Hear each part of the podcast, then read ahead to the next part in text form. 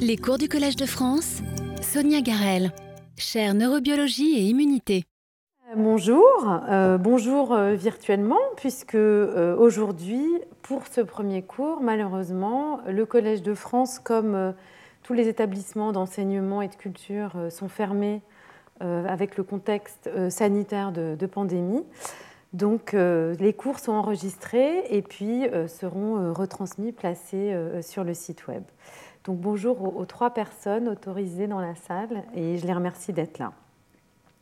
Donc avant de commencer de vous parler euh, du cours de cette année, je vais un tout petit peu repréciser le cadre de la chaire euh, neurobiologie et immunité. Donc en fait, euh, l'objectif de cette chaire est vraiment de placer l'étude de la dynamique, du fonctionnement, des pathologies du cerveau et du système nerveux dans le contexte du corps et de son environnement. Donc, le système nerveux euh, permet euh, euh, d'interagir avec le monde qui nous environne, de le comprendre et de faire des réponses comportementales adaptées. Le système immunitaire, par ailleurs, permet vraiment de réguler toutes nos interactions avec le monde microbien, les virus, les bactéries, celles avec lesquelles nous vivons en harmonie, comme le microbiote intestinal et les agents pathogènes.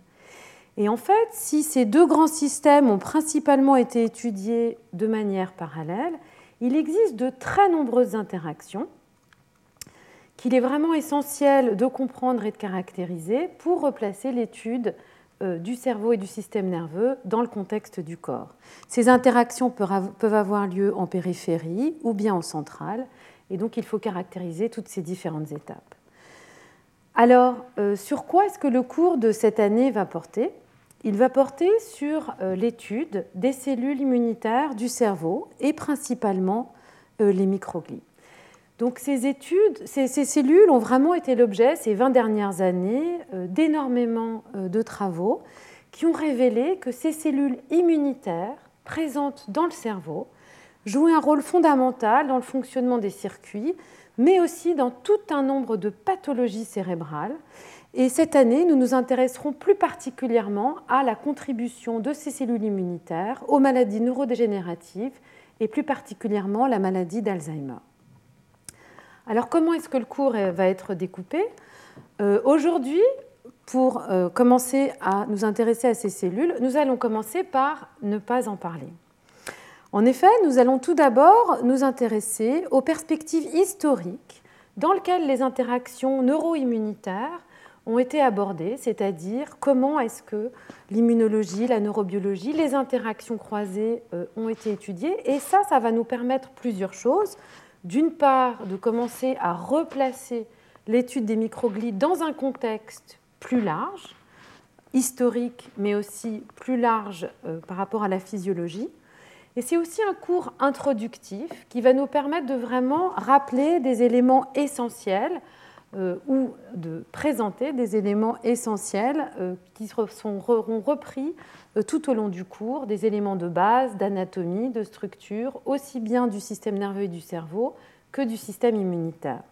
Alors nous étudierons ensuite plus particulièrement au cours prochain, donc le 3 mai, vraiment l'origine et la diversité de ces cellules, c'est-à-dire d'où viennent les microglies, comment elles colonisent le cerveau, qu'est-ce qu'elles dans le cerveau tout au long de la vie, euh, quelle est leur hétérogénéité, est-ce qu'il y a une microglie, des microglies, et comment est-ce que ces cellules finalement se positionnent, interagissent avec d'autres cellules du système immunitaire?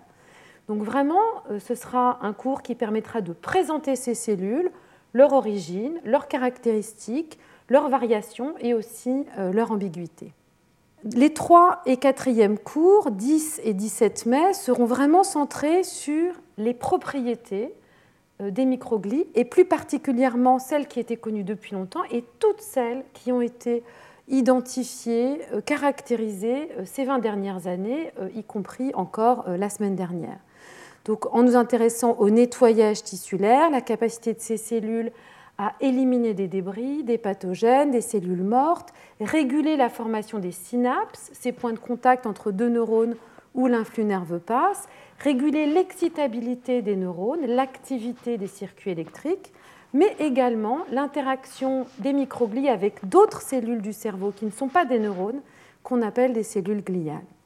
Et enfin, les 5 et 6e cours, 31 mai et 7 juin, seront vraiment, eux, centrés sur la caractérisation du rôle de ces cellules immunitaires du cerveau dans la contribution à la maladie d'Alzheimer et euh, à d'autres maladies euh, neurodégénératives. Donc, ce cours devait être accompagné euh, d'un colloque le 28 mai qui malheureusement sera reporté à 2022 puisqu'il ne pourra pas se tenir au vu du contexte sanitaire de pandémie actuelle. Néanmoins, l'ensemble de ce cours nous permettra vraiment d'avoir une vision un petit peu globale, large, du rôle de ces cellules immunitaires présentes dans le cerveau, comment on en est venu à les étudier, à quel point est-ce qu'elles se positionnent dans les interactions neuroimmunitaires en général, ce qu'elles font en contexte physiologique, c'est-à-dire en conditions normales, et comment est-ce qu'elles contribuent à la neurodégénérescence.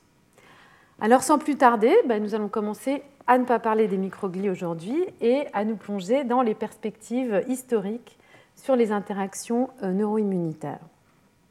Donc en fait, on va principalement s'intéresser euh, au début de la neurobiologie et de l'immunologie pour essayer de comprendre les bases de euh, ces deux grandes euh, thématiques de recherche.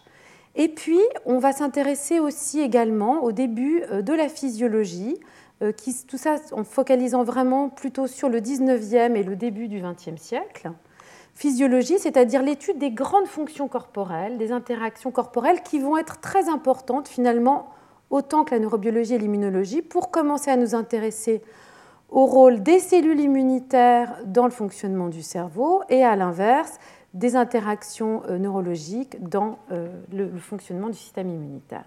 Donc on va commencer par nous intéresser à euh, ces deux grandes fonctions. Des débuts historiques, alors la problématique, c'est à quel moment finalement on peut commencer? Si on commence par la neurobiologie, est-ce qu'on commence extrêmement tôt, extrêmement tard? Bien sûr, ce cours et l'ensemble des cours ne pourra pas être exhaustif, heureusement, mais il sera vraiment euh, marqué par des points choisis. Et donc, qui dit choisi, dit choisi de manière arbitraire en fonction de ce qu'ils ont apporté, aussi bien à l'étude de la neurobiologie qu'à l'immunologie et à sa construction, à ses fondements. Donc j'ai choisi de commencer par André Vézal, un médecin et anatomiste flamand euh, du XVIe siècle de la Renaissance, parce que ce fut le premier véritablement à euh, commencer à partir de dissections de cadavres de présenter euh, des planches et des dessins absolument magnifiques qui représentent les différentes régions du cerveau, et euh, du système nerveux. Et notamment le, septième livre de De Humani Corporis Fabrica, de la Fabrica, est entièrement euh, dédié euh, au cerveau, au système nerveux et aux organes sensoriels et a été une vraie révolution dans la description de l'anatomie du cerveau et du système nerveux central. Alors, système nerveux central, qu'est-ce que l'on appelle? Un système nerveux central C'est vraiment le cerveau et la moelle épinière système nerveux périphérique, ça sera l'ensemble des nerfs, des ganglions, des neurones isolés et présents dans le corps et qui sont reliés au système nerveux central formé par le cerveau et la moelle, épinière. Une grande étape ensuite euh, va vraiment être réalisée par le médecin et anatomiste Thomas Willis au XVIIe siècle, euh, anglais, qui alors lui va véritablement être le premier à décrire beaucoup de régions du cerveau et l'ensemble des nerfs qui sortent du cerveau et de la moelle épinière, ainsi que toutes leurs connexions avec les organes. Cérébri Anatomie est vraiment le premier ouvrage qui va décrire toute l'anatomie du système nerveux central euh, et périphérique. Là aussi des planches magnifiques et il va commencer vraiment à décrire différentes structures. Ce qui est remarquable dans les travaux de Thomas Willis, c'est qu'il va commencer à expliciter que pour lui, l'influx nerveux, c'est-à-dire tout ce qui va être lié à la perception sensorielle, à la réflexion, à la pensée, est situé plutôt dans la masse cérébrale plutôt que dans les cavités présentes dans le cerveau, qu'on appelle aussi ventricules. Et en ça, il va marquer une vraie rupture avec tous les anatomistes euh, euh, précédents. Il va décrire donc un grand nombre de structures, certaines portent encore son nom, et donc va marquer euh, vraiment l'anatomie, et ça sera le premier à utiliser le terme neurologie ou à inventer le terme neurologie pour décrire euh, toutes ces structures. Il va aussi avoir une importance fondamentale en lien avec la pathologie, parce que euh, dans ce livre aussi, Pathologie cérébri et nervosi generis, il va être un des premiers à relier défauts morphologiques du cerveau et du système nerveux central à pathologie neurologique ou neuropsychiatrique. C'est-à-dire que des défauts structuraux du cerveau vont pouvoir avoir une conséquence sur le fonctionnement euh, du système nerveux. Donc on voit finalement que très tôt, l'anatomie, la structure, les grands organes euh, du système nerveux central et périphérique étaient bien établis. Alors un aspect complètement différent de la neurobiologie, c'est l'électrophysiologie, c'est-à-dire la euh, transmission nerveuse de l'influx. Et là, un pionnier vraiment de, l'électrophysiologie, c'est Luigi Galvani, au XVIIIe siècle, qui a réalisé à partir de préparations de cuisses de grenouilles ici et de nerfs euh, qui étaient directement euh, liés euh, donc aux muscles de la patte de grenouille. Il a réalisé toute une série d'expériences qu'il a documentées de manière absolument remarquable dans Commentaires sur les forces électriques dans le mouvement musculaire, où ici, par exemple, il a réussi à connecter donc cette préparation de cuisses de grenouille avec toute une série de câbles permettant de relier euh, donc euh, l'électricité arrivant de différentes structures. Et donc Luigi Galvani va vraiment euh, établir, à partir de ces expériences qu'il décrit extrêmement précisément, des grands principes qui finalement sont encore retrouvés aujourd'hui. Les animaux ont une électricité qui leur est spécifique, dite électricité animale.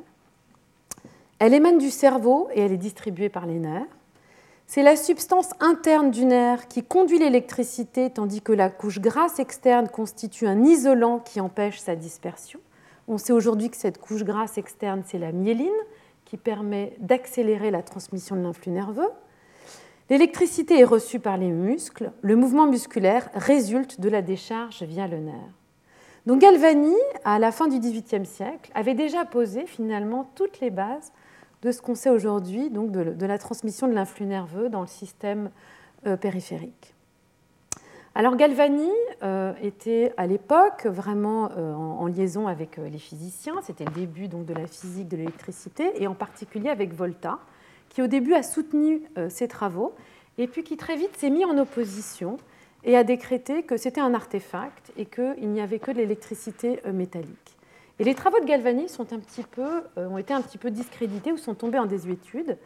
Et il a fallu euh, euh, attendre Carlo Matteucci, qui a été le premier dans le poisson torpille à mesurer dans les tissus cette électricité animale, et Émile Dubois-Raymond, qui a été le premier à mesurer un potentiel d'action, c'est-à-dire ce petit changement de potentiel qui se déplace le long d'un nerf et qui est caractéristique de l'influx nerveux.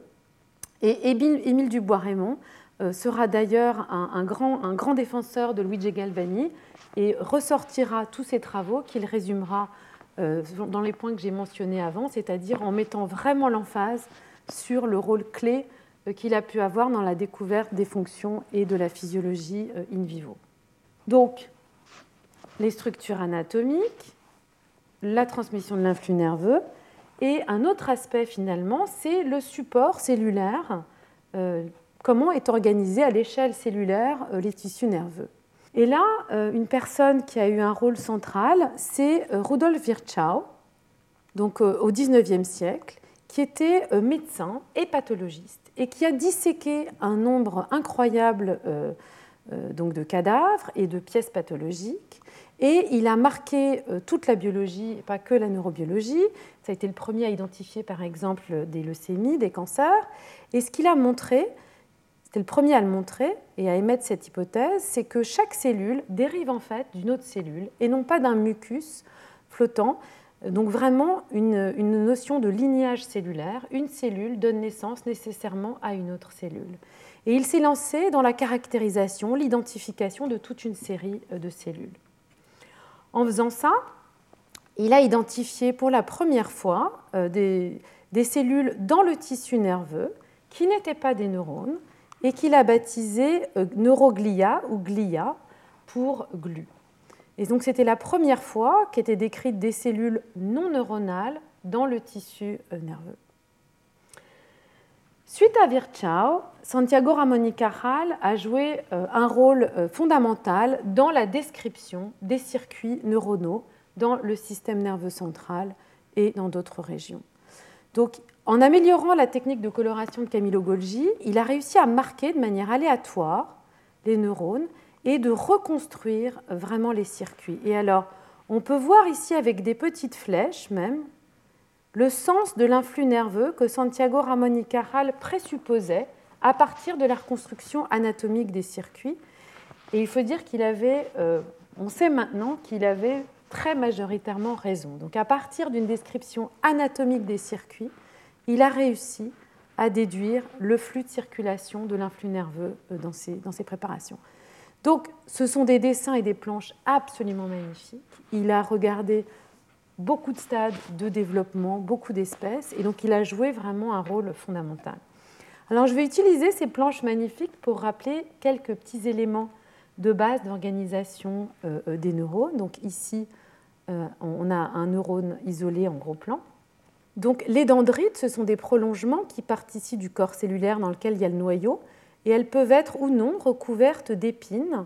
Et ces épines sont le site des synapses, c'est-à-dire les points de contact entre ce neurone et tous les autres neurones qui viennent se projeter ici. Donc à chacune de ces petites épines, on a normalement une synapse. Et l'arbre dendritique ici, toutes ces dendrites, c'est vraiment l'antenne de réception du neurone. Le corps cellulaire peut aussi être appelé soma, et en fait, toute l'information reçue est intégrée au niveau des dendrites, converge vers le soma, et est transmise ensuite le long de ce prolongement fin qui peut être branché et former des collatéraux, euh, qui est l'axone, et qui lui va transmettre l'influx nerveux à d'autres cellules. Alors si ces structures sont présentes dans tous les neurones, on a une grande variété morphologique, par exemple ici un arbre dendritique très dense, soma, est toujours un axone. Alors, Santiago Ramón y a bien décrit les neurones et il a commencé à voir les cellules que Rudolf Virchow avait identifiées, ces fameuses neuroglies. Il en a identifié un premier type qu'il appelle astrocyte mais il n'arrive pas bien à colorer les différentes cellules gliales et il dira qu'il y a un troisième élément présent qu'il n'arrive pas bien à caractériser. Et il faut attendre 1919 et les travaux de Pio del Rio Ortega pour la caractérisation de toutes les cellules gliales. Donc les astrocytes, déjà identifiés par Santiago Ramón y Cajal, qui au départ étaient euh, conçus comme des cellules support, mais qui font euh, plein d'autres choses, on le sait maintenant. Et dans le troisième élément, premier composé, ces fameux oligodendrocytes qui fabriquent cette gaine située autour des nerfs, ici une gaine lipidique qui est appelée myéline et qui va être responsable de l'accélération de la transmission de l'influx nerveux le long des axones. Et puis euh, les microglies, ces fameuses cellules immunitaires dont on parlera la semaine prochaine. Donc vous voyez qu'en 1920, finalement, on connaissait déjà la grande structuration du système nerveux central, système nerveux central, périphérique, euh, les différents composés cellulaires, la manière dont l'influx nerveux euh, se, déplace, etc. Alors qu'en était-il de l'immunologie? Ben, L'immunologie a également connu un grand essor au XIXe siècle, avec bien sûr Louis Pasteur, donc la théorie microbienne et la vaccination. Et Elie Metchnikov, qui a découvert que des cellules immunitaires de l'immunité innée, et je reviendrai sur ce point, des phagocytes, sont capables de manger, phagocyter euh, des éléments, par exemple, comme des bactéries, et euh, donc les éliminer. Donc la phagocytose est notamment caractéristique de larges cellules de l'immunité innée, qui sont les macrophages présents dans les tissus, était vraiment une découverte fondamentale. Des cellules du système immunitaire peuvent éliminer des bactéries, des agents potentiellement pathogènes. Paul Ehrlich, de l'autre côté, va identifier qu'il existe des cellules, cette fois-ci lymphocytaires, qui sont présentes dans le sang et qui vont produire des anticorps qui, eux, sont capables de reconnaître spécifiquement ce que l'on appelle des antigènes, ça c'est des lymphocytes B, et donc fournir ce que l'on appelle une immunité humorale, c'est-à-dire des anticorps présents dans la circulation sanguine qui vont pouvoir agir et protéger euh, donc euh, l'organisme contre les différentes attaques. Alors, euh, cela leur a valu le prix Nobel conjoint en 1908 Et je vais utiliser ces deux éléments pour vous présenter, rappeler quelques traits fondamentaux de l'immunité innée et de l'immunité associée aux lymphocytes, l'immunité adaptative. Alors qu'est-ce que l'immunité innée ou qu'est-ce que font la plupart des cellules de l'immunité innée? Donc la première chose, c'est que ces cellules possèdent, comme les macrophages, des récepteurs capables de reconnaître des motifs moléculaires invariants qui sont présents sur les bactéries, sur les virus ou sur d'autres micro-organismes. Elles possèdent aussi des récepteurs qui sont capables de reconnaître des débris de cellules endommagées, des morceaux d'ADN ou des, composés internes de ces cellules, et qui sont donc des motifs moléculaires associés au danger. Donc ces cellules peuvent reconnaître ces motifs via des récepteurs.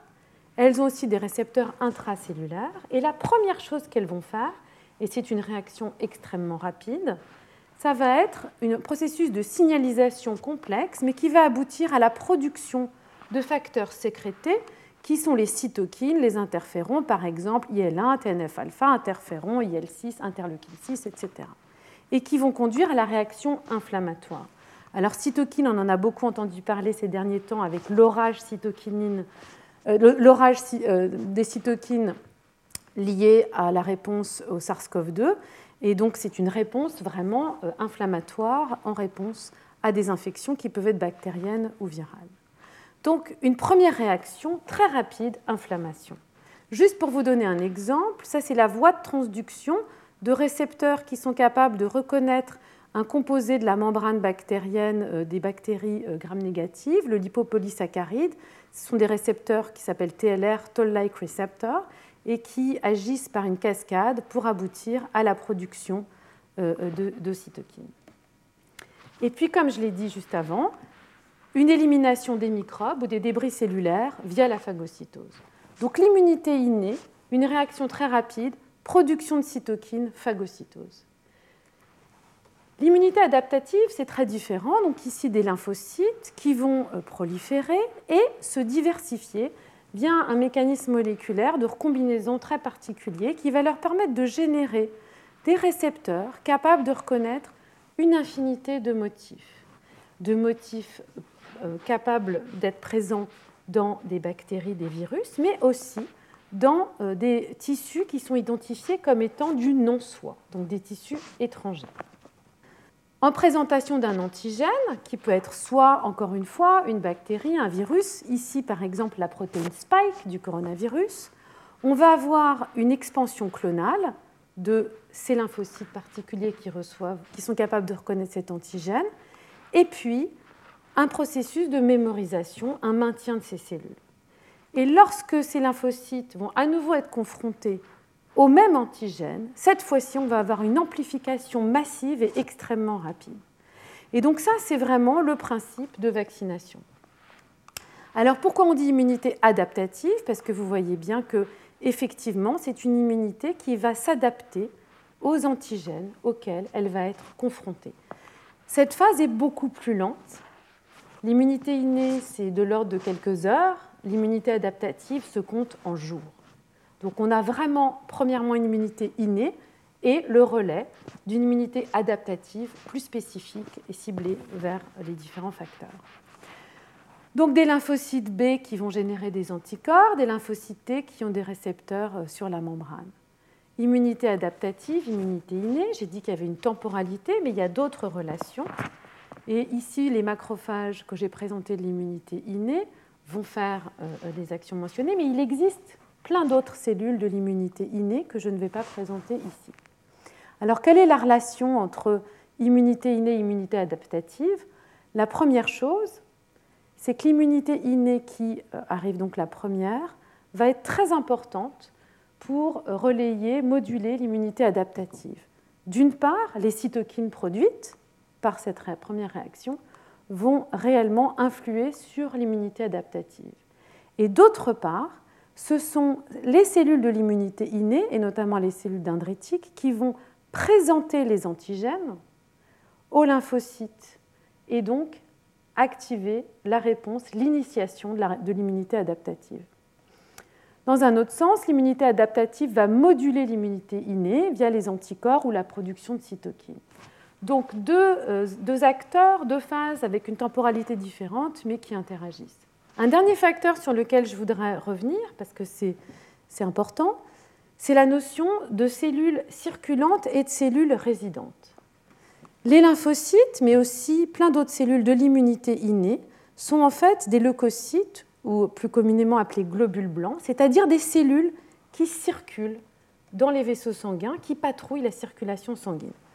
Alors que dans l'immunité innée, euh, certaines cellules vont être, comme les macrophages, vont vraiment être dans les tissus, résidant dans les tissus et ne pas passer par euh, cette circulation. Donc on va avoir des localisations de ces cellules aussi euh, différentes.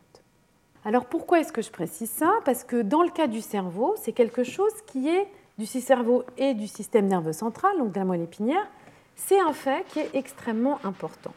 Et ça, on le savait finalement, je ferme ma petite parenthèse, mon saut spatio-temporel, pour revenir en 1923, où euh, des expériences pionnières de Murphy et Sturm ont montré que le cerveau avait une situation immunitaire particulière. Donc qu'est-ce qu'ils ont fait? Ils ont greffé des tissus d'un autre, euh, euh, autre, animal dans le cerveau. Et normalement, quand on greffe un tissu externe, un tissu donneur, on a un rejet de la greffe. La greffe est reconnue comme étant du non-soi, attaquée par le système immunitaire et rejetée. Et ce n'était absolument pas le cas dans le cerveau. Et ils ont ensuite identifié que euh, la, raison de ça, c'est qu'en fait, le cerveau est euh, séparé des cellules immunitaires circulantes, donc par exemple des lymphocytes, par ce, qui a été appelé la barrière hémato-encéphalique. C'est une barrière régulée, mais qui isole le cerveau de la circulation sanguine. Et donc cet événement, finalement, a permis, euh, a, conduit au fait que le cerveau a eu un statut privilégié, terme de privilège immunitaire, même s'il a été euh, nommé beaucoup plus tard, où vraiment euh, le cerveau a pendant un certain temps été un organe assez peu intéressant pour les immunologistes. Donc, dans les années 20, finalement, on avait toutes les bases pour commencer à vraiment étudier la neurobiologie focalisée sur les neurones, l'immunologie avec l'immunité innée et adaptative, et deux grandes thématiques qui ont été poursuivies finalement en parallèle. Alors ce qui est intéressant aussi, c'est qu'à la même époque, il y avait euh, d'autres chercheurs, euh, d'autres médecins qui s'intéressaient à des interactions euh, au niveau corporel, beaucoup plus global, pas focalisées uniquement sur ces organes, qui ont apporté quelque chose aussi aux études croisées entre système nerveux et système immunitaire. Alors on va s'intéresser un petit peu à ces aspects de physiologie intégrée et plus particulièrement à la notion d'homéostasie et de stress, d'équilibre et de déséquilibre globaux des organismes. Alors un père fondateur de la physiologie, euh, c'est Claude Bernard, médecin, physiologiste, euh, qui a vraiment révolutionné la médecine avec la médecine expérimentale. Ça a été le premier à expliciter euh, clairement comment il fallait procéder pour tester des approches, des hypothèses, euh, tirer des conclusions et savoir si euh, l'expérimentation était adaptée à ce qu'on voulait regarder et ce que ça pouvait apporter en termes de conclusion. Et au bout de toutes ces études, il a défini un grand nombre de concepts majeurs qui étaient liés à l'organisme en général. Et un de ces concepts vraiment clés, c'était le concept de milieu intérieur, versus milieu extérieur. Donc il s'est rendu compte que finalement, euh, il y avait un milieu intérieur, le système sanguin, la lymphe, qui était stable dans les organismes. Et pour lui, ce milieu euh, intérieur stable était une manière très claire pour les organismes de s'affranchir des variations qui pouvaient être présentes dans le milieu extérieur. Il y a pour l'animal deux milieux, un milieu extérieur dans lequel est placé l'organisme et un milieu intérieur dans lequel vivent les éléments des tissus.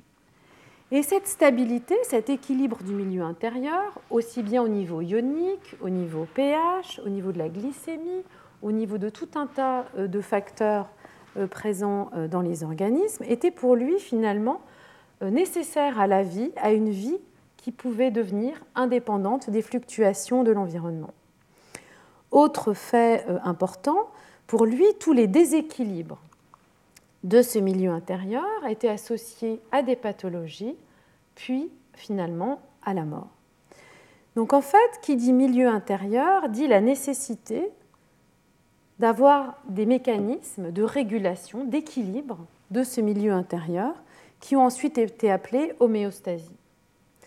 Donc une notion d'une stabilité interne associée à une condition physiologique normale stable, qui est en fait le résultat d'un équilibre de grandes fonctions. Et Walter Cannon, qui est venu par la suite, un chercheur euh, qui s'est beaucoup intéressé en fait à la dérégulation de cette homéostasie, est le premier qui a trouvé ce mot euh, venant de euh, la stabilité homéostasie en grec. Donc Walter Cannon, euh, notamment euh, ses travaux qu'il a résumés dans The Wisdom of the Body, Walter Cannon s'est intéressé à un comportement très particulier et à la réponse globale de l'organisme face à une menace, notamment une menace venant d'un prédateur. Et ce que Walter Cannon euh, voit, c'est que face à un prédateur, les animaux et toute une série d'animaux vont avoir en fait une réponse binaire qu'il a appelé Fight or Flight Response, et qui, euh, de manière littérale, c'est vraiment euh, combat ou euh, fuite. En français, on a traduit ça par fuite ou combat, c'est l'inverse, mais c'est la même idée. Fuite ou combat. Et cette espèce de réaction binaire, donc avec un comportement adapté, s'accompagne de tout un tas de modifications internes et globales du corps qui sont associées à une libération d'adrénaline dans le corps. Donc une menace extérieure, un prédateur, montée d'adrénaline, à noradrénaline, donc euh, une, molécule reliée euh, dans le cerveau, et une réponse comportementale. Et en fait, Walter Cannon s'est énormément intéressé à comment est-ce que cette réponse était médiée. Et pour pouvoir vous l'expliquer, il faut que je vous présente un peu plus particulièrement une partie du système nerveux périphérique qui fait partie du système nerveux autonome et qui est le système nerveux euh, sympathique. Donc, le système nerveux sympathique, qui est finalement indissociable du système nerveux parasympathique, qu'est-ce que c'est? Et je vous présente ces deux systèmes sur cette diapositive euh, qui m'a été gentiment euh, donnée par euh, Jean-François Brunet, mon voisin et collègue, et qui a récemment remis à plat l'anatomie de ce système. Donc le système sympathique, ici le cerveau, la moelle épinière, s'est formé d'une chaîne ganglionnaire sympathique de tas de petits ganglions qui vont aller innerver tout un tas d'organes, et notamment ici euh, la partie médulaire euh, des glandes surrénales et euh, tout un tas d'organes. Et en fait, le système sympathique va vraiment être impliqué dans la mobilisation de l'organisme face à une menace. Par exemple, le cœur bat de manière autonome, une stimulation du système sympathique va accélérer la fréquence cardiaque. Par ailleurs, le système parasympathique, qui lui est formé de ganglions beaucoup plus petits situés à proximité des organes, va plutôt intervenir dans le retour à la situation normale après une stimulation du système sympathique. Alors ce qui est important aussi de réaliser, c'est que justement euh, ces euh, neurones particuliers vont utiliser un neurotransmetteur, c'est-à-dire une molécule chimique pour contacter, pour activer leur cible en aval, qui est la noradrénaline, qui est reliée à l'adrénaline, et que cette activation va aboutir à la stimulation dans euh, cette petite glande surrénale, la partie médulaire, par une production d'adrénaline, et on a tous entendu parler de l'adrénaline, qui va ensuite diffuser dans tout le corps et mobiliser euh, effectivement toutes les fonctions. Donc là, on va avoir des modifications physiologiques et des modifications de l'homéostasie de la régulation de la glycémie, du rythme cardiaque, etc. Par ailleurs, le système sympathique est vraiment, le système parasympathique utilise un autre type de neurotransmetteur qui est l'acétylcholine. Donc, on a vraiment une dichotomie aussi bien au niveau anatomique qu'au niveau des, euh, des, facteurs chimiques qui vont être impliqués dans ces deux systèmes. Alors la réponse, euh, euh, donc le, système démontré par Walter Bradford Cannon était vraiment finalement un déséquilibre majeur de cette homéostasie liées à l'activation du système nerveux sympathique, l'adrénaline et de la noradrénaline centrale, et le fight-or-flight response. Et cette étude, finalement, ces travaux sur l'homéostasie, la régulation physiologique, le déséquilibre, ont aussi ouvert la voie à une thématique un tout petit peu plus globale mais euh, fondamentale, qui est l'étude du stress. Donc en fait, là, ce sont les travaux de Hans Selye, qui euh, a commencé dans les années 20 à Prague en tant que médecin, et qui est la première personne à avoir défini le stress comme étant un ensemble de moyens physiologiques et psychologiques mis en œuvre par une personne pour s'adapter à un événement donné. En fait, Célie s'est rendu compte que tous ces malades, qu'ils aient une infection, qu'ils aient une maladie, qu'ils aient eu un choc psychologique, étaient dans le même état. Et il a fait l'hypothèse que le corps répondait de manière stéréotypée par une série de modifications permettant de s'adapter à une source de déséquilibre qu'il a appelée stress. Donc en fait, Célie appelle stress la modification du milieu extérieur, qui peut être aussi bien une menace, un prédateur comme Walter Cannon l'avait étudié, qu'une maladie inflammatoire, qu'un trauma, etc. Et il va appeler stress également la réponse corporelle associée à une tentative de rééquilibrage ou pour faire face à cette situation. Et euh, ces travaux qu'il a, commencé, qu'il a résumés, puisqu'il a commencé vraiment à, s'intéresser à ça en 1925, sont présentés dans des livres The Stress of Life et Stress Without Distress. Et ça a conduit Hans Silly à euh, définir ce qu'il appelle son syndrome général d'adaptation, avec la réaction d'alarme, une phase de choc et de contre-choc, où l'organisme tente de s'adapter, une phase de résistance, où il tente de faire face donc, à euh, cette perturbation extérieure, et une potentielle phase d'épuisement où l'organisme n'arrive plus à se rééquilibrer, ce qui peut conduire à des pathologies graves, voire à la mort.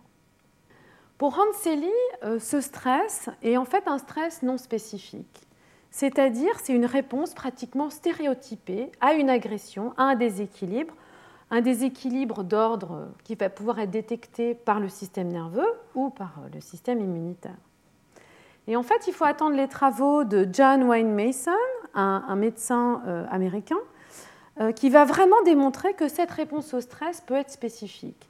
Il va utiliser des singes, euh, qui va, des singes, il va réduire la, la, quantité de nourriture que ces singes vont avoir, et puis il va dans un groupe laisser ces singes seuls, et un autre groupe montrer à ces singes qui ont un petit peu faim des singes en train de manger.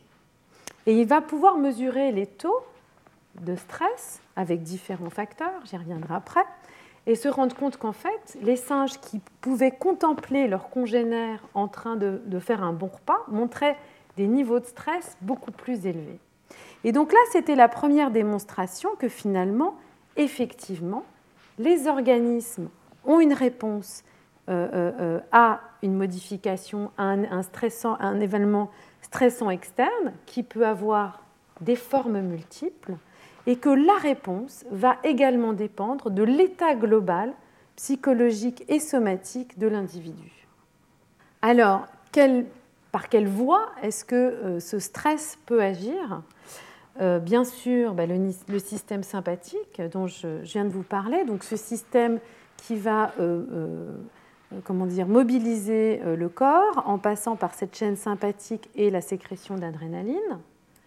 Et euh, les grandes voies du stress, la première, c'est donc cet acte sympatho-surrénalien où on va avoir donc une, perception, un, relais par le cerveau, cortex, hippocampe, amygdale, donc des régions différentes du cerveau qui vont interagir avec une autre région du cerveau qui s'appelle l'ocul ceruleus, qui est une région qui produit de la noradrénaline, et vers une autre région encore du cerveau, l'information réticulée. Et tout ça va conduire à l'activation du système sympathique qui, par l'intermédiaire direct de ces nerfs sur les différents organes, par exemple le cœur, les poumons, etc., va avoir un effet. Et puis, via les glandes surrénales et la sécrétion d'adrénaline, avoir un effet global via la circulation sanguine, là encore sur l'homéostasie. Donc une première voie qui va dépendre en partie de euh, facteurs euh, nerveux, de voies nerveuses, et en partie de sécrétion d'organes, d'hormones dans le sang comme l'adrénaline. Et une autre voie, l'axe hypothalamo-hypophyso-surrénalien, ou HPA en anglais pour Hypothalamus Pituitary and Adrenergic, où on va avoir une stimulation de l'hypothalamus, et en particulier du noyau euh, périventriculaire, euh, du noyau périventriculaire, qui va euh, induire le relargage de corticotropin releasing factor, qui va directement activer l'hypophyse, juste à côté, qui va relarguer dans la circulation sanguine, cette fois-ci, la CTH, une hormone qui va circuler et qui va cette fois-ci euh, stimuler dans une autre région de cette glande surrénale, la corticosurrénale, la libération d'une autre hormone qui est le cortisol ou la cortisone, et qui, elle aussi, va avoir un effet global euh, sur l'homéostasie. Alors, ce qui est important, c'est que le cortisol va aussi avoir un rétrocontrôle négatif sur cette voie et qui va permettre d'arrêter à un moment donné euh, cette boucle. Et bien sûr, ces deux voies, adrénaline-cortisol, vont avoir un effet sur l'homéostasie, mais aussi un rétrocontrôle sur le cerveau. Donc des grandes voies du stress qui passent par des voies nerveuses, par des voies euh, également humorales, et qui vont permettre de contrôler des réponses à l'échelle corporelle. Et pourquoi est-ce que c'est important finalement? Puisque c'était une des premières fois euh, que l'on observait des interactions croisées, c'est-à-dire euh, des stimuli, les grandes voies du stress. Les voies du stress peuvent être activées par des stimuli détectés, on va dire, par le système nerveux, mais aussi par le système immunitaire, des inflammations, des infections, et une activation des voies du stress. Et de, de, manière, on va dire, inverse, effectivement, comme toutes ces voies contribuent à essayer de rééquilibrer une homéostasie, on va avoir des effets globaux corporels sur différents aspects, aussi bien des aspects euh, neurobiologiques que des aspects aussi en lien avec la réponse immunitaire. Donc maintenant, euh, euh, on va pouvoir s'intéresser vraiment finalement à l'influence du cerveau sur les réponses immunitaires. Donc, les historiques, on va dire le, rappel un petit peu historique de neurobiologie et d'immunologie, on s'était arrêté un petit peu dans les années 20, et puis la neurobiologie et l'immunologie ont continué. L'homéostasie et le stress, euh, on est arrivé à peu près dans les années 50. Et là, on va repartir un petit peu en arrière pour voir comment est-ce que tout ça s'intègre ou s'est intégré dans euh, l'étude de l'influence du cerveau euh, sur les réponses immunitaires. Alors en fait, depuis très longtemps, on connaît de nombreuses influences du cerveau sur le corps. Et un exemple frappant, c'est l'effet placebo euh, dont j'ai déjà parlé euh, dans la leçon inaugurale, mais euh, c'est effectivement une caractéristique, ou en tout cas un, facteur qui est extrêmement frappant pour ça. Donc l'effet placebo, c'est quoi? Au départ, placebo, ça vient de placere, plaire, c'était des médicaments qui au départ étaient donnés aux patients plus pour leur plaire, pour les consoler, euh, que pour les euh, guérir. C'était des médicaments qui étaient donnés depuis l'Antiquité. Euh, Ambroise Paré était aussi un grand défenseur des placebos. Donc l'idée, c'était qu'un médicament consolatoire allait potentiellement faire du bien aux patients, mais pas forcément avoir un effet thérapeutique. Et c'est John Haygarth qui va démontrer à la fin du XVIIIe siècle, un petit peu par hasard, il voulait dénoncer le charlatanisme, et euh, euh, donc ici, il y a une caricature où il essaye de montrer, donc c'est John Eggard, il essaye de montrer que des tracteurs métalliques n'ont absolument aucun effet. Et pour montrer ça, il a utilisé des tracteurs euh, en bois qui étaient recouverts de, de, plaques métalliques pour essayer de tester. Il s'est rendu compte qu'en fait, tout avait un effet, un effet petit, mais un effet. Alors quand il ne faisait rien, il n'y avait aucun effet. Donc en fait, en voulant dénoncer le charlatanisme, il a montré que de faire un traitement dont on disait qu'il allait avoir un effet pouvait être bénéficiaire euh, aux patients. Donc l'effet placebo maintenant est bien documenté, c'est essentiel euh, donc de, l'inclure dans des, dans, des, dans des, études cliniques. Et euh, ça révèle vraiment le pouvoir finalement du cerveau, de l'imagination sur les fonctions corporelles. Mais qu'est-ce qu'en est-il vraiment du système immunitaire? Est-ce que le cerveau, les aspects psychologiques peuvent avoir un effet sur le système immunitaire? Et en fait, il y a des exemples assez anciens, par exemple en 1886, qui montrent déjà qu'il y a potentiellement des influences sur la réponse allergique, même si elle n'est pas définie comme ça. Donc ici, c'est un, article de John Mackenzie qui montre que, en fait, chez des patients qui euh, ont un rhume induit par la présence de roses, donc à l'époque on ne connaissait pas encore vraiment les réponses allergiques, mais une allergie aux roses, il était capable, dans certains cas, d'induire un rhume, une réponse euh, physiologique, avec des fausses roses. Donc l'idée qu'un stimulus euh, on va dire, euh, une détection qui n'était pas immunitaire, mais qui était peut-être visuelle ou olfactive, pouvait déclencher chez des personnes une réponse de l'ordre de la stimulation du système immunitaire. Et en fait, il faut attendre le début des années 20 pour commencer à voir que effectivement, il est possible d'induire des réponses immunitaires comme cela. Et ces travaux sont vraiment dans la lignée des travaux d'Ivan Pavlov, donc, que je vais vous présenter, qui était un médecin et euh, physiologiste russe qui s'est intéressé euh, euh, aux glandes salivaires et à la formation de la salive. Et en s'intéressant à ça, il a révolutionné, il a fait des travaux absolument fondamentaux dans la théorie de l'apprentissage et du conditionnement. Donc ici, on voit, c'est le chien de Pavlov, il a une petite goulette pour récupérer la salive et mesurer les taux de salive. Et euh, ce que Ivan Pavlov a montré à la fin du 19e siècle, et la traduction anglaise en fait n'a été faite qu'en 1927, mais c'est des travaux qui datent vraiment de la, fin du 19e siècle, ce que Pavlov a pu montrer, c'est en fait qu'il était capable de coupler des stimuli différents. Alors, l'expérience classique de Pavlov, c'est il a un stimulus inconditionnel qui est de présenter de la nourriture face à son chien. Et euh, le chien salive. Salive parce qu'il sait qu'il va manger. Ça déclenche une réaction inconditionnelle de salivation. En même temps, il utilise un stimulus qui normalement ne déclenche rien, qui est le son d'une cloche.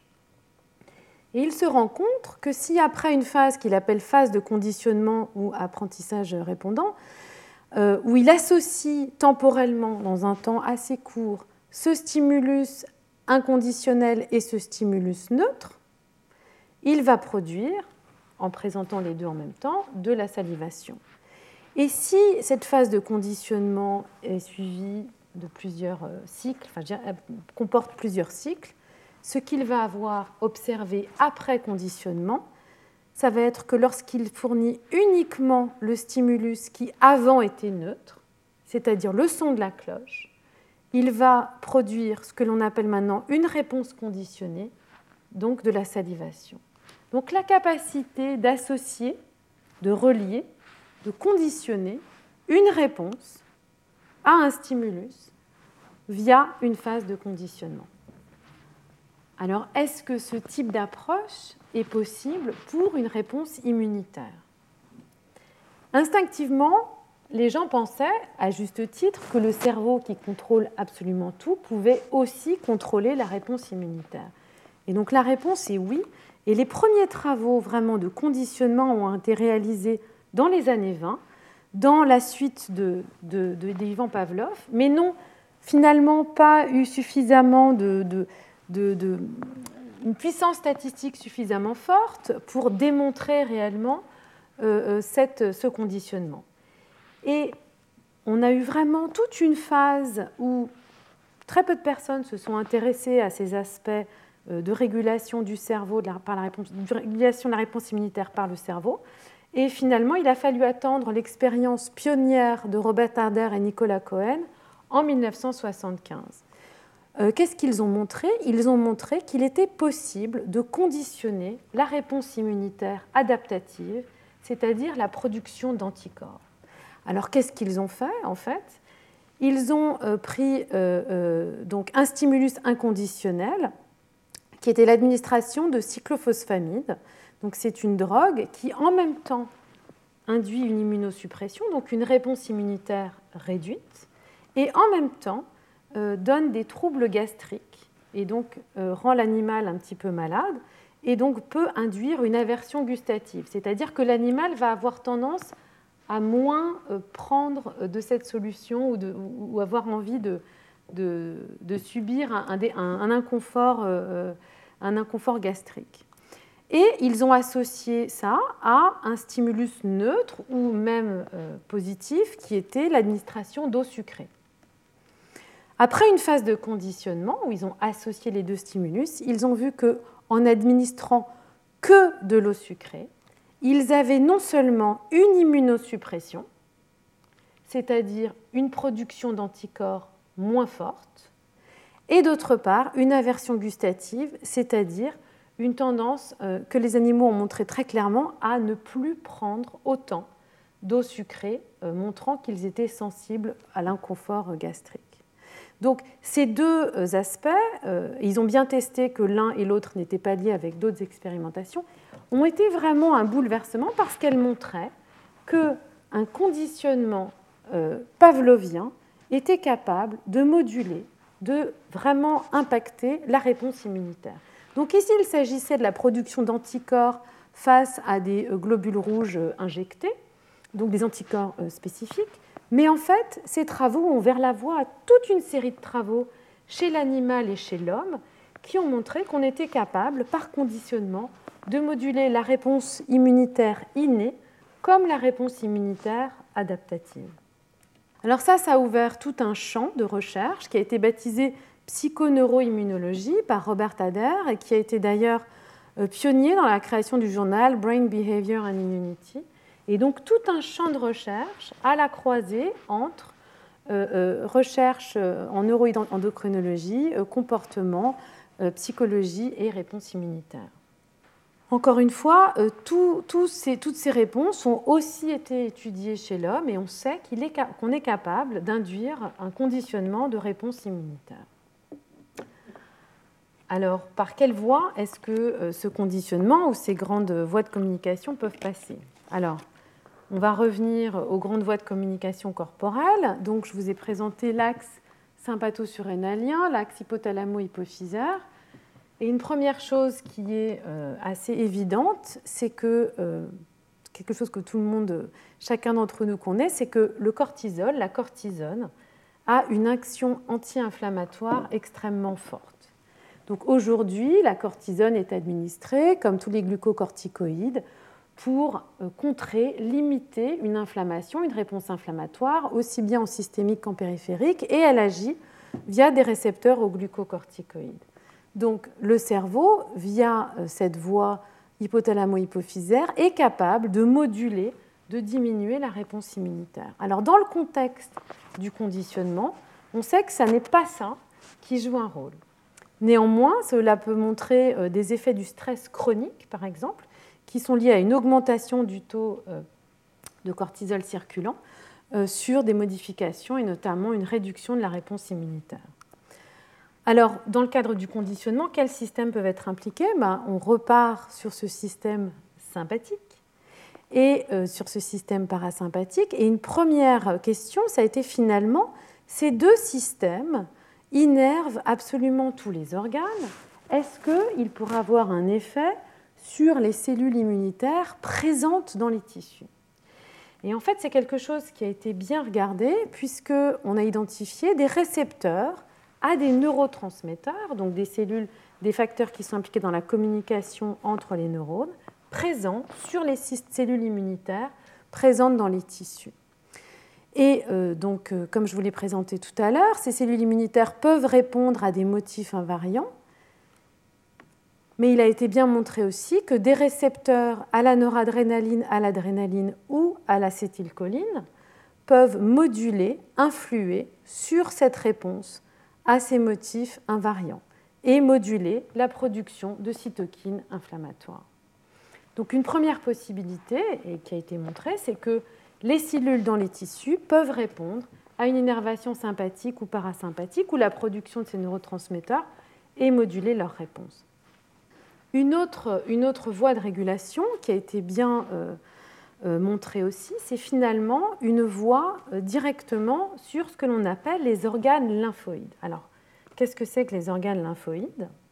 Il existe des organes lymphoïdes primaires qui sont les sites de production des lymphocytes ou de leur maturation. Donc les lymphocytes sont produits dans la moelle osseuse et euh, les, lymphocytes B vont directement joindre la circulation sanguine. Les lymphocytes T vont passer par le thymus où ils vont maturer et ensuite rejoindre la circulation sanguine, être dans la circulation et patrouiller dans le corps et les organes.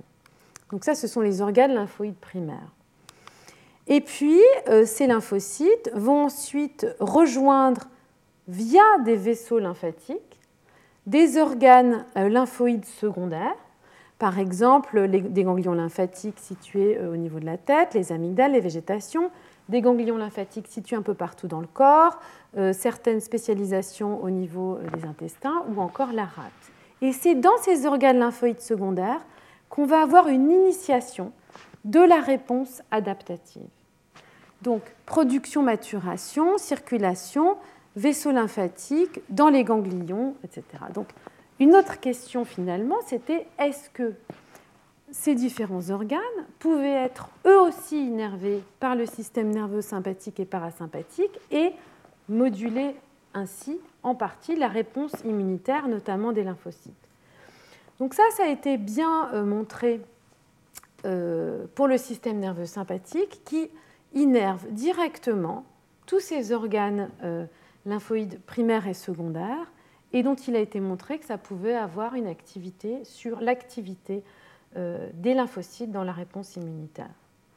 Ce qui est moins clair et ce qui est encore ouvert à discussion, alors il y a des gens qui disent que c'est très important et c'est encore un petit peu controversé, notamment au niveau des aspects anatomiques, c'est le rôle potentiel du système nerveux parasympathique dans l'innervation de certains de ces organes.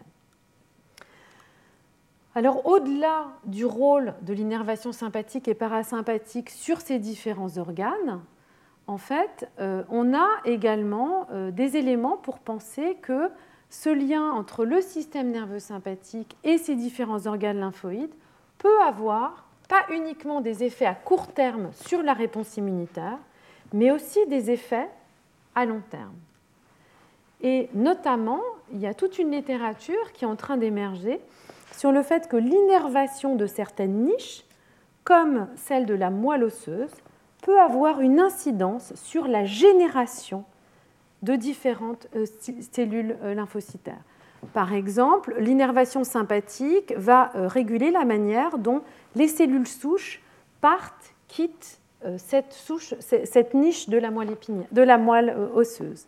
On va avoir aussi des changements en fonction de l'âge, du vieillissement dans cette niche qui vont être reliés à, à l'innervation sympathique euh, de ces différentes structures ou encore euh, des liens avec des modulations euh, de l'innervation de cette niche dans des contextes pathologiques, par exemple après une chimiothérapie.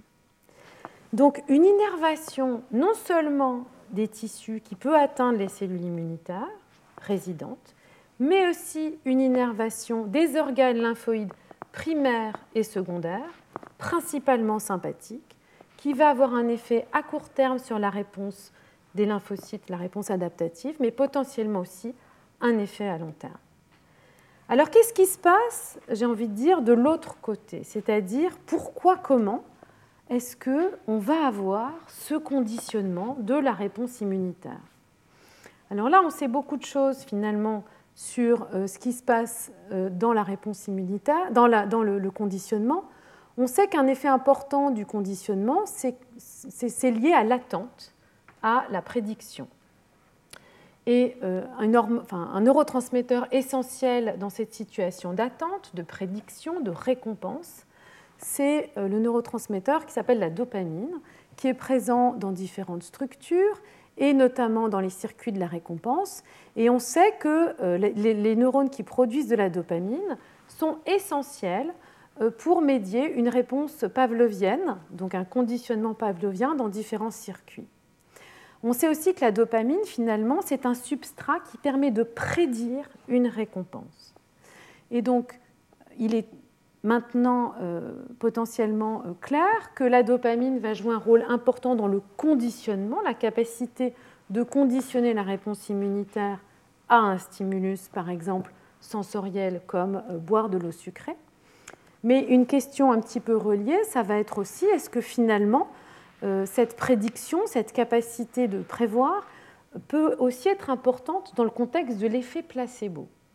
Et là, c'est beaucoup plus compliqué parce que étudier les substrats anatomiques, physiologiques de l'effet placebo, c'est très compliqué. Euh, il y a beaucoup de paramètres psychologiques, euh, physiologiques. Mais il y a des résultats tout à fait euh, étonnants qui ont été obtenus, notamment en utilisant des modèles un petit peu extrêmes où en fait on a des grosses réductions des niveaux de dopamine et c'est le cas en fait chez des patients parkinsoniens. La maladie de Parkinson est en effet une maladie qui affecte ces neurones dopaminergiques, ils ne sont plus là, et donc on a une grosse réduction des niveaux de dopamine. Et on sait que dans le cas de la maladie de Parkinson, les placebos marchent particulièrement bien. Et donc il y a une série d'études intéressantes qui montrent que dans le contexte des euh, placebos dans la maladie de Parkinson, euh, des chercheurs ont pu mesurer que l'effet placebo est directement corrélé à une augmentation de libération de dopamine dans les circuits qui sont altérés dans cette pathologie. Donc, des effets liés à la dopamine dans le contexte du conditionnement de la réponse immunitaire et potentiellement, et ça, ça reste largement à explorer, potentiellement, les mêmes euh, circuits pourraient être impliqués, au moins en partie, dans euh, l'effet placebo. Alors d'un côté, la dopamine, les circuits de la récompense, la prédiction latente. De l'autre côté, en aval, le système sympathique est-ce qu'on peut relier euh, les deux choses? Et donc, il y a des études qui sont vraiment en train d'être réalisées. Ce sont vraiment euh, des études euh, qui sont en cours. Et je vais en citer une qui date de quelques années, d'il y a cinq ans, où en fait, ce qu'ils ont pu montrer, ces chercheurs, c'est qu'une activation chronique des circuits de la récompense, ces circuits qui produisent de la dopamine, ici en utilisant chez la souris des modèles qui permettent cette activation chronique en utilisant des approches de chémogénétique sur lesquelles je reviendrai dans mes cours. Donc on peut stimuler ces neurones qui produisent de la dopamine et qui vont permettre d'associer une récompense. On est capable de voir que cette stimulation marche parce que par exemple on stimule les neurones euh, euh, uniquement quand l'animal est présent dans cette partie de la cage et l'on voit qu'en fait il se met à préférer rester dans cette région puisque c'est un endroit qui est associé à une récompense. Et quand on fait une stimulation chronique chez l'animal de ces circuits de la récompense, ce qui a été montré, c'est qu'on a euh, une réponse immunitaire à une infection euh, par Escherichia coli qui est augmentée, aussi bien au niveau de la réponse adaptative que de la réponse euh, innée, et que cette activation de la réponse adaptative est dépendante directement du système sympathique.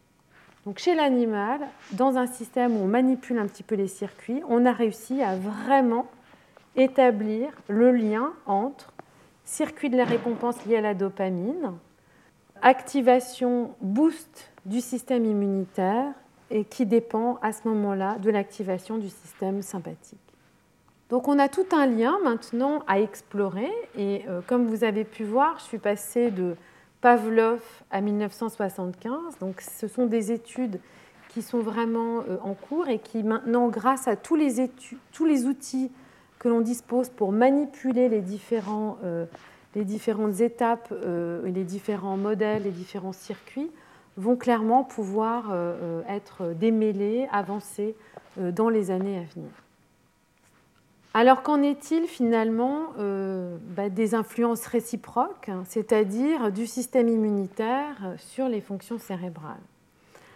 Alors là, je vais être un petit peu euh, embêtée parce que euh, justement, comme j'ai décidé de ne pas parler de microglies aujourd'hui, je vais être un petit peu limitée dans ce que je vais pouvoir dire. Et donc je vais nécessairement uniquement, on va dire, me focaliser sur des choses qui sont plutôt situées en périphérie et on reviendra un petit peu après sur des choses centrales au niveau du cours. Alors majoritairement et de manière un peu instinctive, on sait que euh, la réponse immunitaire, notamment à une infection, euh, va déclencher ou va influer euh, sur le système nerveux et sur le cerveau. Et des exemples, on va dire, flagrants, classiques qu'on connaît tous, ça va être finalement face à une infection bactérienne ou virale, deux, on va dire, symptômes. Le premier, c'est la fièvre. Or, la fièvre, la thermorégulation est contrôlée par un système central. Et d'autre part, ce qui a été appelé le comportement de maladie. Alors, qu'est-ce que c'est le comportement de maladie? C'est vraiment un ensemble euh, de changements comportementaux, apathie, euh, euh, baisse d'interaction sociale, limitation de, prise de, nourriture, toute une série de comportements finalement très caractéristiques euh, de cet état de malade euh, qui, qui sont caractéristiques, qui ne sont pas forcément nécessairement reliées à euh, la présence de fièvre. Alors, comment est-ce que finalement des bactéries ou des virus peuvent déclencher réponses qui sont des réponses liées au cerveau, fonctions cérébrales, qui sont des réponses centrales Et on sait depuis très très très longtemps que ces différents aspects existent.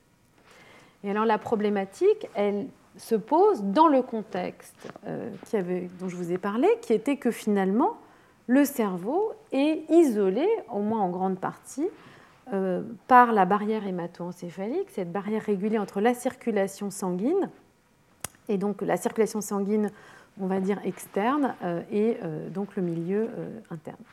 Un autre point dont je n'ai pas parlé, mais que je vais mentionner ici, c'est que un petit peu en parallèle du fait qu'il y a cette barrière hémato-encéphalique, il y a eu pendant très longtemps euh, pas de vaisseaux lymphatiques identifiés autour du cerveau.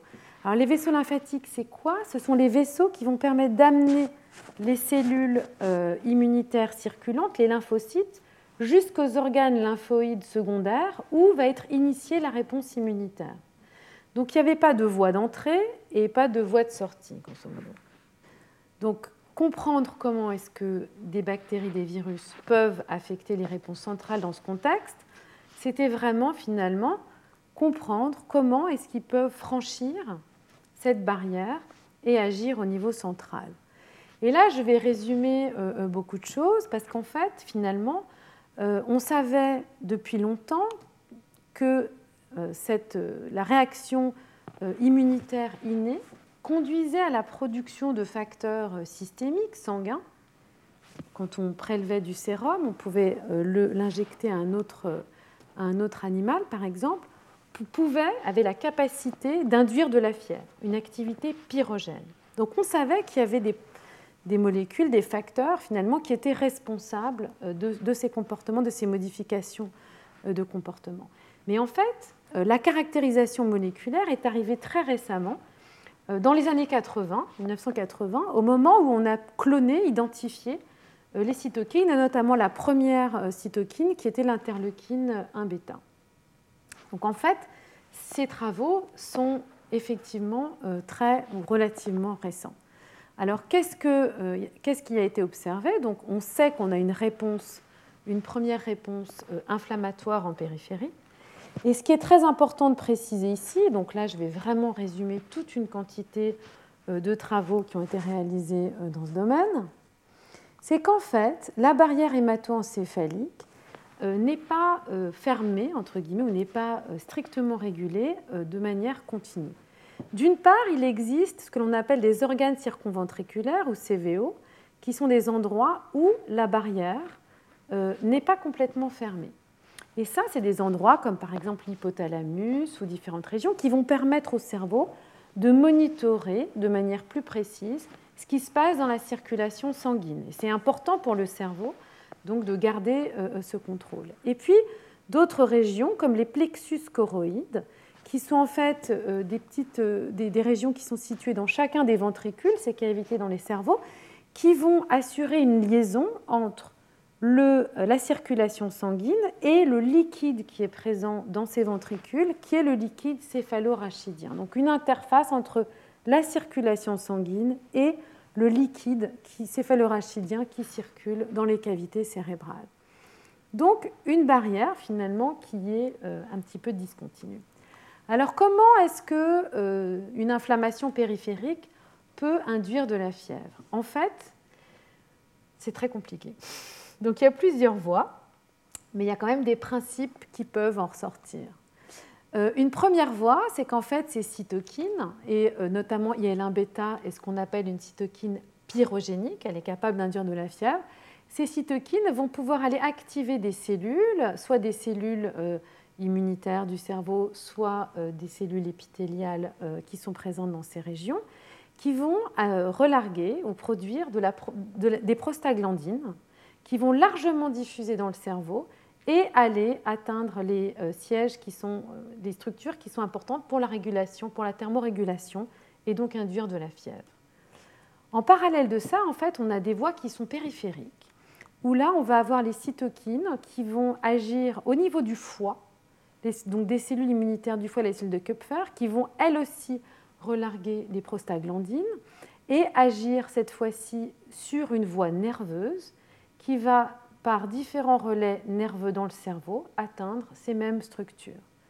On a aussi les cytokines qui vont pouvoir directement, de manière périphérique, agir sur des terminaisons nerveuses, sensorielles cette fois-ci, et là aussi, par différents relais, atteindre ces structures. Et enfin, on va avoir euh, euh, d'autres molécules qui vont être capables, cette fois-ci, d'induire l'expression de cytokines à l'intérieur du cerveau, qui elles-mêmes vont aller agir sur euh, des cellules épithéliales qui vont libérer ces fameuses prostaglandines, encore une fois, qui vont induire de la fièvre. Donc on a plusieurs voies d'entrée et des voies redondantes. Et j'ai envie de dire, c'est pour ça que finalement la fièvre est quelque chose qui marche extrêmement bien. C'est un processus de défense qui permet à l'organisme d'augmenter la température et euh, de manière ultime d'agir sur les bactéries ou les virus euh, les agents pathogènes. Alors quelque chose qui est important aussi à considérer, c'est que la réponse associée à la production de prostaglandine est extrêmement rapide. Et donc entre euh, une inflammation, une infection et la réponse euh, de fièvre, on a vraiment quelque chose qui est là aussi extrêmement rapide. Alors qu'en est-il pour le comportement de maladie, ces modifications comportementales globales, d'apathie, d'isolement social dont il a été euh, supposé, enfin, dont on sait qu'elles sont importantes pour préserver les forces de l'organisme pour lutter contre la maladie, mais dont on a aussi supposé qu'elles pouvaient être importantes parce qu'elles induisent une espèce de distanciation sociale, un isolement, et que donc elles pourraient limiter finalement euh, la diffusion des différents pathogènes et euh, notamment les épidémies. Alors là, euh, on a une voie qui est un petit peu différente, c'est-à-dire que assez clairement, ce sont les cytokines inflammatoires qui vont aussi agir sur des cellules du cerveau qui sont en contact avec la circulation sanguine, mais qui, elles, vont produire vraiment des cytokines qui vont agir sur les circuits du cerveau. Et on peut avoir aussi une voie initialement nerveuse, mais qui va toujours être relayée dans le cerveau par des cytokines. Si on bloque les récepteurs aux cytokines à l'intérieur du cerveau, on va bloquer le comportement de maladie alors que l'on aura encore de la fièvre. Donc on a deux voies qui sont reliées, à chaque fois des cytokines inflammatoires qui vont produire in fine et de la fièvre et du comportement de maladie, mais qui sont un petit peu différentes, avec certaines qui vont être uniquement pyrogéniques et d'autres qui vont plutôt induire un comportement, euh, de maladie. Donc, qui dit euh, cytokine et effet des cytokines dit un effet un petit peu plus lent, potentiellement un petit peu plus chronique, et c'est également ce que l'on observe, c'est-à-dire que souvent, pour induire ce type de, comportement, ça peut être une réponse un petit peu plus euh, relayée dans le temps. Et puis finalement, euh, dernier axe, dernière voie, donc des cytokines inflammatoires qui là aussi vont agir sur des structures qui sont situées dans le cerveau et qui vont directement, via des prostaglandines, agir sur l'hypothalamus et donc agir sur la voie du stress, hypothalamo-hypophyso-surrénalienne, hypothalamus, euh, euh, CRF, ACTH, qui va induire la production de cortisol, cortisone, qui va avoir un effet pléiotropique, dont un effet anti-inflammatoire. Donc on se retrouve avec toute une série de voies, avec ici des cellules immunitaires qui vont agir sur le cerveau pour induire des changements de comportement importants pour lutter contre l'infection, la fièvre et le comportement de maladie, pour mobiliser l'organisme de manière adaptée face à cette infection. Et puis, une mobilisation des voies du stress qui explique aussi, encore une fois, que les voies du stress peuvent être activées par des stimuli d'ordre euh, euh, pas neurologique, mais on va dire la perception euh, d'une menace, une attaque, une, perception visuelle, intellectuelle de quelque chose de menaçant, mais également une infection ou une inflammation. Tout ça converge sur des voies moléculaires qui vont être communes. Alors, dernier point aussi, donc là j'ai parlé du relais majeur euh, euh, des cytokines et on voit bien comment un orage cytokinique peut avoir un effet euh, très très large sur beaucoup de structures. Je voudrais juste aussi mentionner que dans le cas par exemple de septicémie ou de grandes infections bactériennes présentes dans, la circulation sanguine, tous ces différents composés, toutes ces différentes euh, euh, cellules qui sont à l'interface nerfs ou cellules à l'interface entre la circulation sanguine et le cerveau vont aussi être capables de répondre et de manière assez euh, brutale à la présence de ces bactéries et notamment des fragments de, de leur membrane. Et c'est ce qui explique qu'on peut avoir des chocs assez, des modifications très violentes dans le cas d'une infection majeure. Alors voilà, euh, euh, premier effet, euh, on va dire, pathologique d'une infection sur le cerveau. Et en fait, il y a absolument tout un tas d'études qui ont par la suite été reliées en fait, à ces modifications immunitaires, entre ces modifications immunitaires et des pathologies plus sérieuses, plus graves, neurologiques, neuropsychiatriques. Donc tout d'abord, le comportement de maladie a été vraiment caractérisé sur un plan moléculaire et il est maintenant assez clair qu'il présente des, des, similitudes avec euh, l'état dépressif et euh, qu'il est possible, avec des inflammations chroniques et une augmentation du taux de cytokine, de moduler l'état euh, dépressif chez des patients. Alors on sait maintenant qu'il y a une corrélation entre dépression, taux de cytokine circulante, etc. Et euh, il y a plusieurs traitements qui ont été euh, explorés pour essayer de voir s'il était possible de moduler euh, les effets ou en tout cas les symptômes de dépression en lien avec donc, cette, modification, cette modification immunitaire. On sait aussi que chez les dépressifs graves, il y a des modifications de la réponse immunitaire. Autre aspect, en fait, qui est un petit peu différent, c'est euh, la possibilité que l'inflammation et des modifications de l'immunité soient associées à la psychose et à des pathologies euh, comme la schizophrénie. Alors, euh, les premiers, on va dire, les premières, les, premières idées qui ont, vraiment développé cette, possibilité, c'était notamment l'existence de, de pathologies qu'on a appelées des psychoses auto-immunes c'est-à-dire des pathologies dans lesquelles on a retrouvé des anticorps contre euh, des composés présents uniquement dans le système nerveux central, comme certains récepteurs, et euh, qui induisaient des psychoses très graves. C'est-à-dire, on se mettait à produire des anticorps qui étaient capables d'attaquer euh, le système nerveux central et créer des psychoses. Et notamment, il y a un livre assez connu qui s'appelle en anglais Brain on Fire, et là je ne retrouve pas le nom en français, euh, d'une journaliste qui a raconté comment pendant un mois, elle a fait une crise psychotique qui a été euh, guérie finalement simplement par euh, une perfusion d'anti-IgG, donc qui bloque la circulation de ces auto-anticorps. Donc cette, découverte de psychose auto-immune a soulevé la possibilité qu'il puisse y avoir, dans d'autres cas de crise psychotique, finalement, une modification des conditions inflammatoires et immunitaires, et c'est un champ de recherche qu'on appelle l'immunothérapie qui est en, pleine, en pleine explosion. Donc, je ne vais pas vous présenter tout ça parce qu'on y reviendra, mais donc l'idée que des variations de taux circulantes de cytokines, de molécules inflammatoires ou d'anticorps qui peuvent être impliqués dans des réactions auto-immunitaires pourraient participer à des pathologies neuropsychiatriques. Alors, D'autres pathologies, euh, bien sûr, euh, évidemment, sont des pathologies, cette fois-ci, réellement auto-immunes, où euh, des, des, cellules se mettent à attaquer cette fois-ci de manière claire, les circuits, les tissus. Et là, euh, notamment, un modèle d'étude, enfin j'ai un modèle d'étude, une pathologie particulièrement mise en cause, c'est la sclérose en plaques, qui est une, pathologie qui est euh, euh, largement répandue et qui, consiste, qui consiste en une attaque dans différentes phases, soit transitoires, soit progressives, une attaque de la gaine de myéline euh, située euh, sur différents nerfs dans le système nerveux central et qui va conduire à tout un tas euh, de symptômes.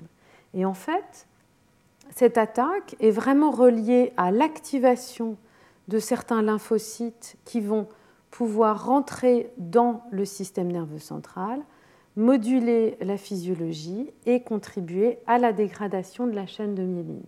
Donc en fait, on a vraiment là une attaque directe du système immunitaire sur ou dans le système nerveux central et en particulier dans le cerveau, qui est directement associée à une pathologie. Donc on se retrouve finalement dans le cadre de l'influence euh, du euh, système immunitaire sur le cerveau, avec une multitude d'exemples clés allant de la fièvre, comportement de maladie, maladies euh, neuropsychiatriques et aussi maladies auto-immunes qui vont euh, attaquer le système nerveux central avec des interactions principalement liées finalement à la pathologie. Et en fait, il y a eu un grand euh, changement de paradigme ces 20 dernières années, et c'est des choses que j'aborderai plus particulièrement dans les cours par la suite et que je vais juste survoler ici maintenant. Donc je vous ai dit, donc grand, cette idée, qu'il y avait finalement une scission entre cellules immunitaires circulantes et euh, vaisseaux lymphatiques absents dans le cerveau, donc un espèce d'isolement relatif ou de privilège immunitaire du cerveau. Et en fait, cette situation, en conditions normales, a euh, véritablement volé en éclats ces 20 dernières années. Tout d'abord, puisque euh, ont été caractérisés des vaisseaux lymphatiques présents autour du cerveau, dans les méninges, qui euh, constituent finalement des régions clés pour drainer les cellules circulantes et euh, d'autres euh, antigènes et amener donc antigènes, cellules présentatrices d'antigènes et, et lymphocytes vers ces organes lymphoïdes où la réponse immunitaire adaptative va pouvoir avoir lieu. Une foule de cellules immunitaires présentes dans les méninges, et on en parlera en détail aussi, qui en fait sont présentes à l'état stationnaire et peuvent, en produisant des molécules particulières, influer directement, même en conditions physiologiques, sur le fonctionnement du cerveau.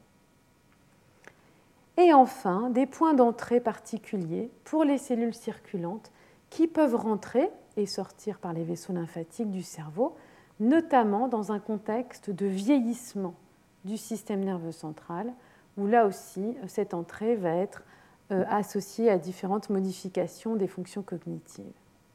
Donc en fait, toute une modification euh, du cadre de perception du système circulant avec les interactions cérébrales. Et enfin, et donc c'est ce que nous aborderons euh, en détail la semaine prochaine, des cellules immunitaires résidentes du cerveau, ces fameuses microglies, qui jouent un rôle clé dans le fonctionnement normal, mais aussi dans différentes pathologies cérébrales, depuis le développement jusqu'à la neurodégénérescence. Donc en fait, euh, ce qu'on a vu aujourd'hui, c'est un petit panorama euh, des débuts de la neurobiologie et de l'immunologie qui, quelque part, explique un petit peu pourquoi les interactions croisées entre le système nerveux et le système immunitaire ont été, euh, pendant longtemps, peu étudiées par les neurobiologistes ou les immunologistes. Il était essentiel de caractériser les circuits neuronaux, leurs connexions, leur fonctionnement, et comment est-ce que ces structures fonctionnaient de manière autonome dans des organes typiquement associés au système nerveux. L'immunologie, d'un autre côté, a vraiment progressé dans toute la compréhension des mécanismes moléculaires cellulaires et puis regarder finalement les fonctions des cellules immunitaires, on va dire, euh, euh, de manière euh, systémique, non associée à tel ou tel organe et surtout pas euh, associé tellement au cerveau, qui était considéré comme étant un organe ayant un privilège immunitaire. Les bases finalement de ces interactions croisées ont été largement établies par des gens qui se sont intéressés au départ aux fonctions euh, corporelles croisées, à la physiologie, au stress et euh, notamment à toutes les interactions, on va dire toutes les, la notion de déséquilibre global, d'équilibre corporel perturbé pendant, euh, pendant des, pathologies. Donc on va dire réellement des interactions neuro-immunitaires et immuno-neurobiologiques qui se sont nourries initialement de toutes ces études en lien avec la physiologie, l'endocrinologie et les interactions croisées. Et puis si euh, dans les années 20, dans les années 30, on avait euh, mis les bases en fait de toutes ces interactions, il y avait des arguments pour penser tout cela, finalement, une étude qui a été un petit peu mise en pointillé et qui s'est principalement focalisée sur l'étude des pathologies. Pathologie aussi bien euh, neurologique que immunitaire, où vraiment on a vu des exemples clés ou fondamentaux euh, d'interactions croisées dans un contexte de pathologie. Et ces 20 dernières années, on a vraiment eu euh, un changement de paradigme qui vient en fait d'une convergence, et ça on le verra, de tout un tas d'études qui ont aussi bien révéler des choses particulièrement remarquables au niveau de l'organisation tissulaire du cerveau, des fonctions immunologiques qui ont changé vraiment la manière dont on voit ces interactions au niveau tissulaire et au niveau des organes, également des interactions physiologiques et qui ont nourri de manière croisée l'étude euh, de ces deux types d'interactions. Et donc on verra euh, la semaine prochaine, plus particulièrement, enfin la semaine prochaine non, le 3 mai, plus particulièrement euh, le rôle donc, de ces cellules immunitaires résidentes dans le cerveau, en contact avec les neurones, en contact avec des cellules du cerveau qui ne sont pas des neurones, qui sont des cellules gliales. Que font ces cellules? En particulier, d'où elles viennent, quelles sont leurs caractéristiques et quelle est leur hétérogénéité, leur capacité dans un contexte de formation des circuits. Alors juste pour vous comme teaser, euh, je vous montre un petit film qui vous permet de montrer l'activité de ces cellules euh, euh, dans le, cerveau, ici en contact avec différents neurones, pour vous montrer qu'a priori, les cours prochains seront dynamiques et multiples. Voilà, je vous remercie et je pense que les prochains cours seront encore en, visio et, et, sans public, mais je ne désespère pas un jour de pouvoir les faire avec du public dans la salle. Merci et bonsoir. Retrouvez tous les contenus du Collège de France sur www.colège-2-france.fr.